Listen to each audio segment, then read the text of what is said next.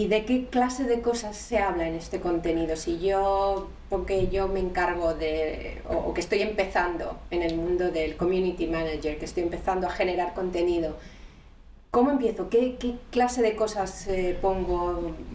Primero tienes que tener claro qué es lo que quieres hacer tú. El mundo del community manager es bastante amplio, es una profesión nueva, es un mundo que se, está, a ver, que ya lleva tres o cuatro años, pero se está descubriendo recién. Entonces, a ver, yo por ejemplo, cuando empecé con mi proyecto de comunicaciones, yo pienso, ¿qué es lo que, primero, qué es lo que quiero decir? Y empiezo con mis posts, eh, mi contenido, a generar mi propio contenido sobre qué es lo que quiero ver en Internet, qué es lo que veo que me parece que es incorrecto, eh, qué es lo que me gustaría hacer, hacia dónde creo que va eh, tanto mi trabajo como el trabajo de la gente que tengo alrededor.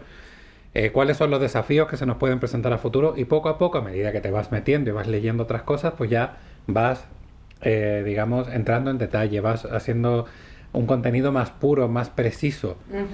Eh, pero para empezar, tal como te decía, teniendo tus objetivos claros, hay cuatro o cinco temas que van a, van a surgir de ahí. Si tu objetivo es, yo qué sé, atraer público, primer objetivo tengo que, tengo que conocer ese público. Entonces, trato primero de, dirigirme a ellos, de, reconocer, ver si reaccionan ante uno de mis mensajes. Esa persona que reaccione, pues ya me puede dar una idea del perfil. Si reaccionan 20, pues mejor, porque ya voy viendo. Entonces, este contenido es, es, que es una herramienta de trabajo. Esa es la principal para empezar.